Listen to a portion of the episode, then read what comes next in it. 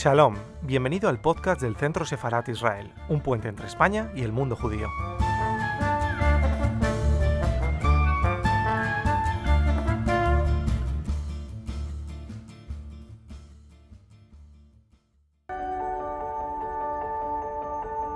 El rabino Shlomo Freud, que era de Galicia, la Galicia europea, era el padre de Es decir, era el abuelo de Freud. Es, es decir, y em, un hermano de él eh, emigra, eh, tiene familia, que es la parte de la familia que emigra a la Argentina antes de la guerra del 14. Uno de los hermanos. O sea que para resumirlo, que esto se presta a ciertas confusiones, el parentesco es que mm, mi bisabuelo materno, es decir, el abuelo de mi madre, que se llama Clara Freud y aún vive en Brasil, era primo hermano de Sigmund Freud. De hecho, convivieron unos años juntos en, en Fribourg, ahora llamado Fribourg, pero después el de muy jovencito, mi abuelo, eh, emigró a la Argentina. Su padre no, su padre se quedó en Galicia. Freud fue educado dentro de una familia judía, el abuelo era rabino, y si bien no eran extremadamente religiosos, se mm, respetaban todas las, las fiestas y todas las tradiciones judaicas, y Freud mantenía mucho respeto frente a... Era un judío ateo, pero eh, mantenía un enorme respeto frente al judaísmo.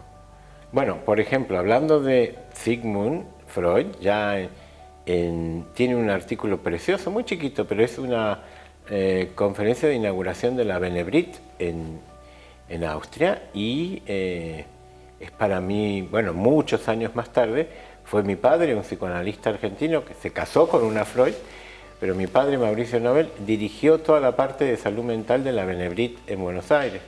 O sea que la familia Nobel-Freud mantiene durante toda su vida un vínculo con la Benebrit y con la comunidad judía argentina muy intenso.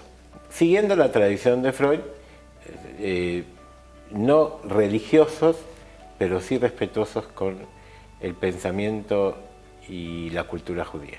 Muchísimo. Él le impactó muchísimo cuando empezó la Facultad de Medicina con 17 años.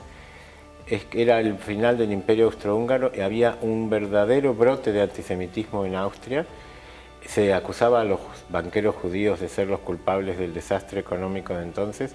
Se acusaba a los judíos y Freud se sintió muy mal frente a eso y siempre estuvo bastante mm, preocupado por, el antisemitismo en Austria y en toda Europa. Muchos de sus biógrafos dicen que sí. No lo podemos comprobar. De hecho, toda su vida estuvo preocupado por ser perseguido por judíos. De hecho, llegó a decir que si él no hubiera sido judío, a lo mejor el psicoanálisis hubiera sido más aceptado. Bueno, es- resumirlo es difícil, pero es que Freud fue un revolucionario para su época, nos cambió nuestro paradigma. Eh, hasta Freud, mm, la civilización pensaba que éramos dueños de nuestro propio yo. A partir de Freud, que es cuando dice, no, ni siquiera nos gobernamos a nosotros mismos, hay algo dentro nuestro que no conocemos, que es nuestro inconsciente, que tenemos que aprender a conocerlo, pero que no es fácil. Eh, esto ha tenido una repercusión impresionante en toda la cultura y en la vida de las personas. Bueno, desde que murió Sigmund Freud, el psicoanálisis ha tenido altos y bajos y por supuesto muchísimos seguidores que han creado diferentes escuelas. Se ha dividido mucho porque están los de un grupo, los de otro grupo. Hay cantidad de grupos y grupitos y grupúsculos. Eh, en principio fueron los kleinianos, es decir, Freud se traslada a Londres. En Londres él quiere que su hija Anna Freud sea la continuadora del psicoanálisis. Mientras tanto, eh, gana mucho terreno Melanie Klein y gana todo el territorio los kleinianos. De- después aparece en Francia el auge de Jacques Lacan. Es decir, se va difundiendo a lo largo y ancho de todo el mundo gracias a la aportación de un psicoanalista español como Ángel Garma. El psicoanálisis llega a Argentina donde se difunde impresionantemente. El psicoanálisis eh, ha ido ganando adeptos a lo largo y ancho de todo el mundo. Yo creo que ha cambiado mucho la sociedad y Freud diría, eh, tomaros más tiempo, es decir, estáis yendo demasiado rápido.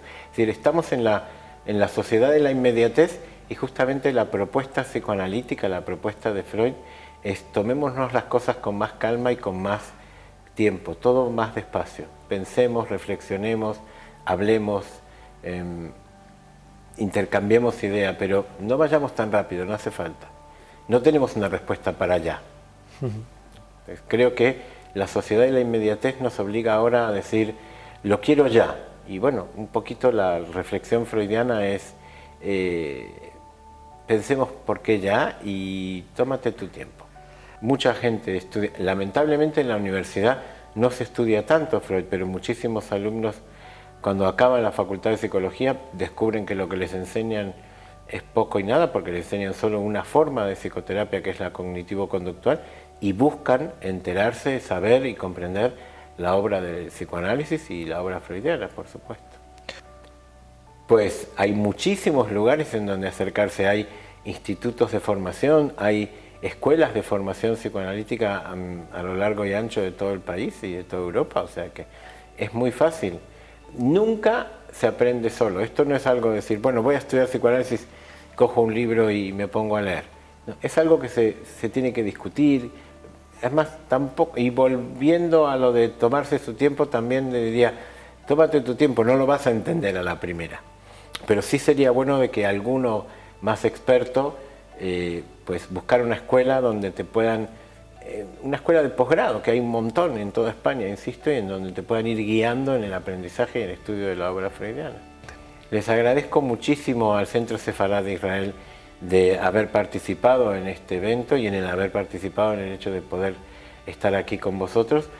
Les mando un enorme abrazo a todos los miembros y a toda la comunidad de Sefarad de Israel en Madrid eh, con motivo de este homenaje que estamos haciendo a Freud, pero realmente tienen todo mi afecto desde siempre. Muchas gracias.